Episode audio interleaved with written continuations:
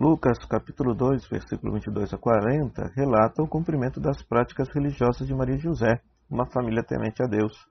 Levaram Jesus ao templo para a apresentação e consagração, como estipulado pela lei de Moisés, a Torá. Nesse contexto encontram Simeão, um homem justo que esperava o Messias, e Ana, uma profetisa idosa, ambos reconhecendo Jesus como Salvador e luz de todas as nações. Simeão, movido pelo Espírito Santo, abençoa Jesus e profetiza sobre seu papel como causa de queda e elevação para muitos em Israel. Ele prevê que Jesus será um sinal de contradição e revelará os pensamentos dos corações. Ana, também presente, louva a Deus e fala do menino para todos que esperam a redenção de Jerusalém. Após completarem as práticas religiosas, Maria, José e Jesus retornam a Nazaré, onde Jesus cresce em sabedoria, força e graça diante de Deus.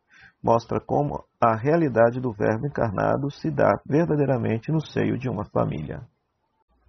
Colossenses capítulo 3, é, o autor sagrado ele se inspira no código de conduta familiar grego, da cultura grega.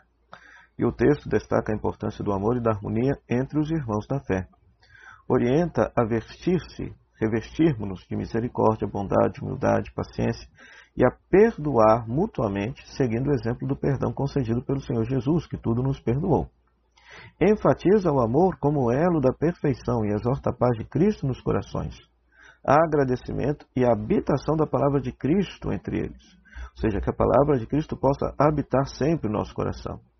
Há instruções específicas para as esposas serem solícitas para com os maridos, os maridos amarem suas esposas sem grosseria e os filhos obedecerem aos pais, sendo isso tudo correto e bom do Senhor.